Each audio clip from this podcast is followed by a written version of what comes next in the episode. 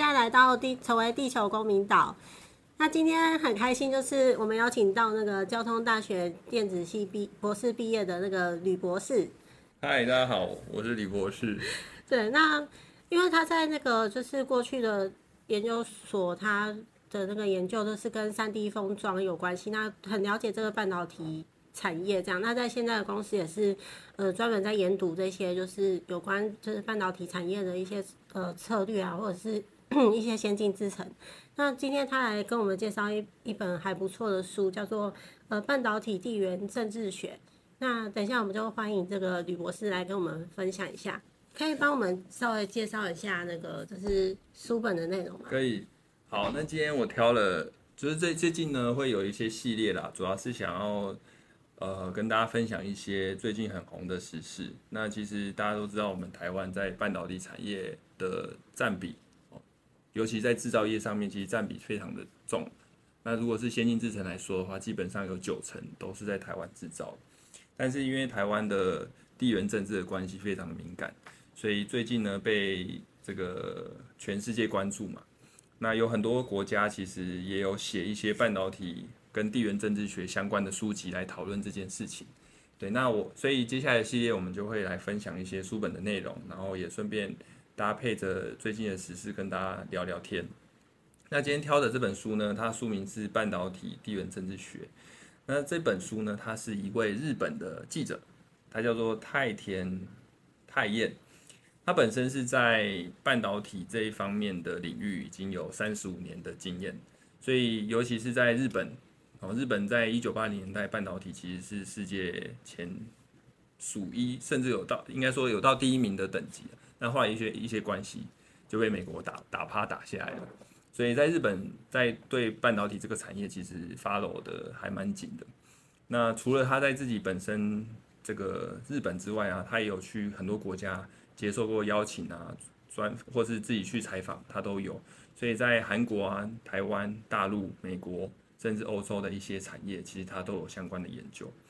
那因为我们工程师嘛。其实看不懂一些这个对外的宣传的语言。那我觉得这本书很有意思的是，他是站在记者的角度。那其实记者会看很多的官方说辞嘛，那他就会去解析一些官方说辞里面我们看不到的东西。所以等下也会就是分享一些他里面写的内容，好，就跟大家交流一下。所以这呃，接下来我们就会以这本书来装作我们系列的开头。所以如果说大家有什么问题，也欢迎。随时都可以提出来讨论，提问提出来讨论，这样。OK，好，那嗯，这边其实也是蛮好奇的，因为现在半导体呃，在这个世界上也是呃很重要的一个产业。那但是其实我我们，但我本身是物理系的，也没有非常了解这个全，它在全世界是呃大概是怎么样的一个布局这样子。就是也各个国家现在新闻也是有听说，像日本也有呃也有台积电会有过去，还有美国。也会有这样子，那所以有点想要了解一下，就是哎，就是这个产业它在全球上面大概是怎么样子的分布？好，那我们就用这个 iPhone 的手机来做举例好了。就是说，如果我今天要把一只 iPhone 的手机做出来，它其实中间要经过非常多复杂的过程。那我们就透过这个手机的诞生的过程，我们来简单的介绍一下这个半导体产业大概有哪几个分布。好，那一只手机最重要的东西，其实就是它的核心，就是所谓的运算元或是 CPU，哦，就是在人类里面就讲我们的大脑嘛。那这一个东西的设计其实是非常复杂的。那以 Apple 手机为例的话，就是 Apple 它会设计自己的这个 CPU 嘛，那他们叫 AP，好，AP 的 pros 就是 processor 这样。那他们呢，除了自己做 design 之外，有一些东西。他们必须要跟其他厂商来做买，就那我们在半导体产业，它我们会叫它做 IP 的这个产业，叫矽智财，就 Silicon 的智慧财产，IP 是智慧财产，Intelligent Properties，对，那是专属于细的，所以叫矽智财。那矽智财的公司呢，就包含说像大家有听过那个 ARM，ARM 的公司，然后还有很多，就是他不做不做一些其他的。那他是专门卖 IP，比如说像创意电子等等，像这些厂商，他是负责卖 IP 给 designer 做使用。那为什么这些 designer 必须要跟这些厂商买 IP 呢？原因是因为有一些特殊的应用，或是专门的应用，他们用最小的面积、最简易的方式去做完设计之后，他给全世界的 design house 说：“哎，那你要不要来用我的这一个技术？我可以卖给你，那这是我独家使用的。那你跟我买，我可以把它授权给你，交付给我授权金就可以。那他就免去了这一块的设计，因为一个。” SOC 的设计上面，它其实有非常多的区块必须建立好，就像我们买房子嘛，我们会买三房两厅两卫，类似这样。那你就想，你的房子每一个间房子要怎么设计，怎么做布局，你都要仔细去思考。其实对于 IP design，就是对于 SOC 的 design 来说，其实是太复杂了。那有一些特殊的东西，它就可以切割出去。比如说，我不想设计我们家的浴室，那有专门设计浴室，或是它的马桶做得特别好。我就跟这家厂商买就好了，所以这就是细制材公司他们在做的事情。对，那 SOC 就是 Design House 他们做的就是整颗 SOC 的布局，它怎么用最小的面积、最好的这个 performance、最低的功耗去把它设计出来。那以房子为例的话，它就是整层楼我要怎么设计，怎么做布局。好，好，那等这个这个 Design House 设计完之后呢，接下来呢，他会找厂商。去把它的晶片实做出来，因为这到目前为止都是软体。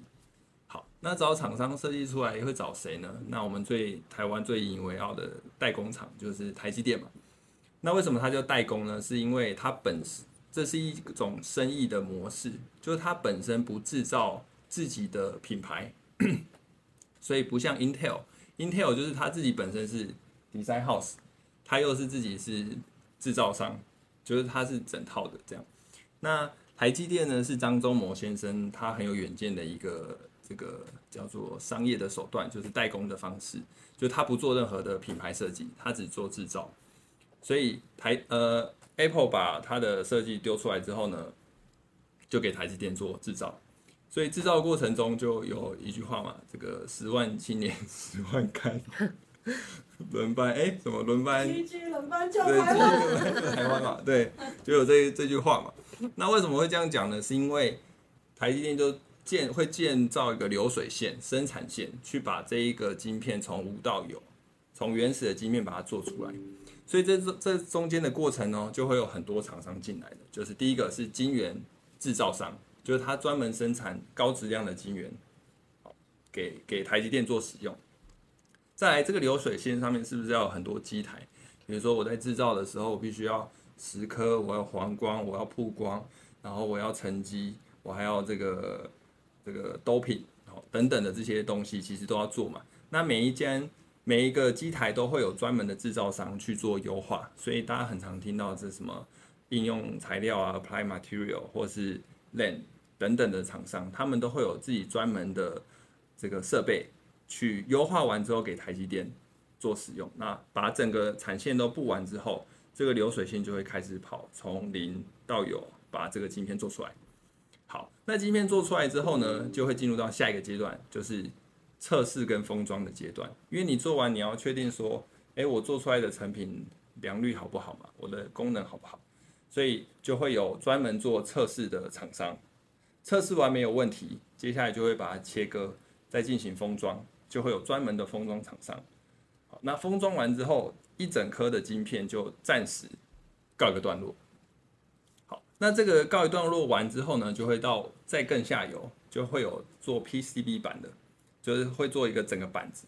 那为什么会有板子呢？原因是因为一只手机，我们刚刚只讨论到一个 CPU 的 core 嘛，那其实它还有很多的 component，比如说我有记忆体啊，我有我的天线啊，我还有我的相机模组啊，我还有我的电池模组啊，这些东西，它最后都会整合到。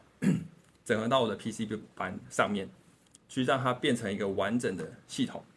好，那这个完整系统弄完之后呢，大部分的核心都已经结束了，剩下就是手机壳这些几盖子啊、玻璃啊，甚至保护贴啊，这等等后续的东西，就后续最后最终完成的厂商就会再进来这样。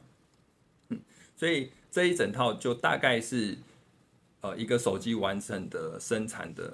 简略的过程，所以中间提到了几个厂几几个分分类嘛，第一个是 design house，就是专门做晶片设计的；再是 IP，就是专门卖 IP 给你的；再是 foundry，就是制造商，制造商要跟很多人合作，比如说你的晶圆要提供啊，所以跟晶圆厂商合作；再来是跟你的设备商合作，设备商完成之后是有测试跟封装嘛，所以会有测试跟封装厂商会进来。那再来就是会有 PCB 板的厂商也会进来。好，那最后会有机壳。荧幕或是这个玻璃等等的厂商也会一起进来，这样。那整体来说，这就是大概是半导体产业的一个分布。那我想请教一下，就是，哎，那台湾在这些厂商里面主要是做哪一些部分？好，台湾的这个部分的 厂商啊，其实非常的多，但是我们非常的集中在两个地方。第一个地方就是半导体的代工，好，所以。像台积电、联电，然后世界先进等等，这些都是台湾的主主要的主力，就是代工厂这样。那第二块呢，就是电子业。那电子业的意思是说，因为刚刚都是讲半导体嘛，就是讲手机，就是呃晶片的制造。那我刚刚有提，有提到，其实你整个系统啊，就是你的手机这些怎么弄出来，到甚至出货，我们叫做。有一个名字啊，专有名字叫 OEM 厂商，就像那个鸿海、和硕这些厂或或伟创，但他们不有些是没有做手机，有些是做笔电的，对，那这就是电子业的产业这样子。那主要台湾就是在半导体的代工跟电子业上面的占比是非常高的。那以半导呃电子业来说，OEM 厂商在全世界制造的东西，以 server 来说，好像有。七成还是八成都是台湾做的，所以它的占比非常高。嗯我这边也是蛮好奇一件事，就是因为台积电本身的话，因为它可能会它是代工厂嘛，所以它会有很多不同国家的客户。对。那它通常是要怎么去呃保护这些客户的机密？因为因为他们可能彼此也有竞争关系这样子，所以我觉得这个要做到保密是蛮不简单的，不知道。他是要怎么样来做这样？嗯，这个问题问的非常好。那为什么代工的产业呃这个商业模式会成功的原因，是因为第一个，因为台积电并没有自己生产自己的品牌的产品，所以它不像 Intel，大家都知道 Intel 是生产 CPU 的嘛。那它现在唯一一个对手就是 AMD。那你就我们就来思考一件一件事情：假设你是 AMD 的老板，然后世界上有很多可以做。十纳米制程的公司，好，有一家叫台积电，有一家叫 Intel。假设只有这两家公司，那你会找谁代工？你一定会找台积电嘛？因为你找 Intel 代工的话，他说：“哦，我绝对不会看你的资料，我绝对不会把你的资料拿来自己用。”你会信吗？不会，鬼才会信。所以 绝对找台积电嘛。所以第一个，为什么大家都会找台积电？是因为台积电做出来的每一个产品跟你是不会有任何竞争性的，这是第一个最大的优势。那第二个，其实，呃，张忠谋在做这个规划的时候，他本来就知道会有同业竞争，就是说我只做代工的服务，但是会有相同的厂商来找我嘛，这绝对会的。所以他在保密的这个部分，其实做得非常严格。那因为，呃，之前 有很多新闻嘛，就是哎，呃，台积电的某某处长啊，还是谁谁谁，把什么最高机密拿到大陆去嘛，所以其实台积电在商业就是呃，就是在设计或是对于其他的客户的保密上面，其实他们做每一次出包就做了一次加强的防护，所以他们在内部啊，听说他们的门有非常多。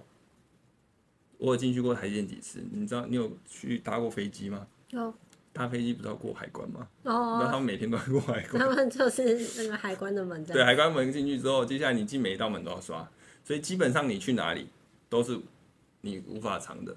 再第二个，他们也还有一个很恐怖的东西，就是像我们在公司印资料嘛，可能你左上角或右上角会有一个你的类似小浮水印啊，或者说你他会记录你是谁，什么时候印的。像我们公司就有。嗯。那听说台积电的纸啊是有磁性的，有，就是你过那个门，它会叫，它不是纸，它是有磁性的纸，所以。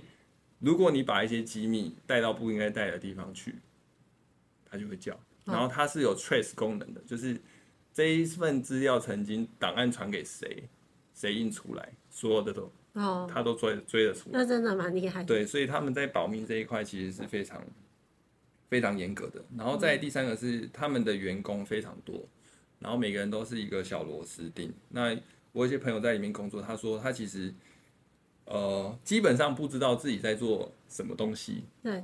因为他只负他只要负责把这个东西弄好就好了，然后他也没有时间去管其他的其他的，因为他光弄完自己的东西都做不完。对对对。所以基本上只有 manager 以上才有可能有这些问题。嗯，我是不是讲太多了？好，反正就是这样子。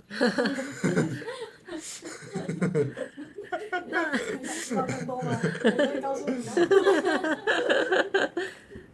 那这样子，我也蛮好奇，一个是因为最近都有很多新闻是在美国台积有设厂，然后像日本熊本那边它也有设厂，这样子，就是这个是什么原因？他他们要这样做？好，呃，这件事情呢，基本上，呃，我先讲一下，之前有一个报道是说，台积电如果要在美国设厂，基本上它的制造成本会多百分之五十。那我们从一个企业经营的角度来说，如果你是一个老板，你在一间一个地方设厂，突然你的自存存成本上升百分之五十，你会去设吗？不会，不可能嘛？谁会做这件事情呢？所以代表说，去设厂在成本上面，或是说在商业考量上，基本上是不合逻辑的。所以既然是这个地方不合逻辑，代表有其他因素在主导，那就有可能是。呃，政治性的因素嘛，所以为什么台积电会去美国设厂，基本上会是呃受地缘政治的影响。那这边呢，我来分享一下他在书里面讲的一个部分。那刚刚有提到嘛，其实他基本上是一个记者，所以他很会看别人的声明文。那我先稍微来读一下，看大家有没有什么感觉。比如说呢，台积电在二零二零年在亚利桑那州设厂的时候，台积电有个声明文，我来念一下。此专案对于充满活力及具有竞争力的美国半导体生态系统来说，具有重要的策略性意义。它使具产业界领先地位的美国公司能于美国境内生产最先进的半导体产品，同时又能受惠于世界级的半导体晶圆制造服务公司及其生态系统的地理邻近性。好，非常拐弯抹角的声明，对不对？好像声明都长这样。那他接下来就分析哦，你看他有一句话哦，他说，关于在美国设厂一事具有重要意义，代表说台积电的这个声明，并不是说对于自己公司本身有重要意义，是对于美国有重要意义。所以这一段文字就在透露说，在美国设厂并不是台积电的渴望，这是这本书说的，不是我说的。对，但我觉得他其实他不止这一这一个声明。他其实，在一些声明上面，他都有去做一些剖析，就是说为什么台积电会这样写，其实他也是不得已的。可是你在声明文对外正式宣告的时候，你不能讲太明显，因为会出事。不过他有在上面表达一些讯息，是希望透露给大家知道的。那明眼人就可以看得出来，是为什么他们要过去这样。对。那为什么？再就是讲为什么美国希望他们过去？我们刚刚其实有提到，就是台湾在晶圆代工啊跟制程其实是非常的先进嘛，那占比也非常高。那美国呢，在剩下的所有领域占比都是世界第一名，包含软体的设计，就是 design house 嘛，然后再是矽智财，就是 IP 的部分，然后制造设备，像刚刚有讲的一些厂商，基本上都是美商，然后还有。半导体晶片等等，基本上都是美国第一名。可是，在两块上面，美国的占比非常低。一个是晶圆代工，第二个是后端的制程。那这两块其实基本上都是台湾是第一名的。对。那甚至台湾是占晶圆代工是占百分之七十一，这是指世界世界的比例。那更不用说成呃先进制程是占九成。所以，如果说台湾的供应链断掉了，其实对于美国的制造上面来说，呃，他要拿到先进制程的晶片，其实基本上是不太可能，因为他没办法掌控台湾，对，所以他们就会希望，如果台湾发生一些事情，至少在美国还有厂商可以生产，所以呃，现在在美国驻厂的最先进制程是三纳米的制程嘛，然后在二零二五年就会开始制造生产。嗯，对，所以其实这是美国他们想要在半导体制造上面占到的优势啊，他们想要有霸权嘛。了解。那日本会设厂的原因是？哦，这个是什么？日本会设厂其实比较复杂，不过讲一个方向好了，就是，呃，日本在半导体产业占比最高的地方其实是材料的供应。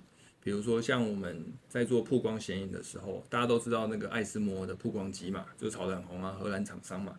可是大家知道，曝光其实是你除了机台好之外，你其实要对应的光阻剂。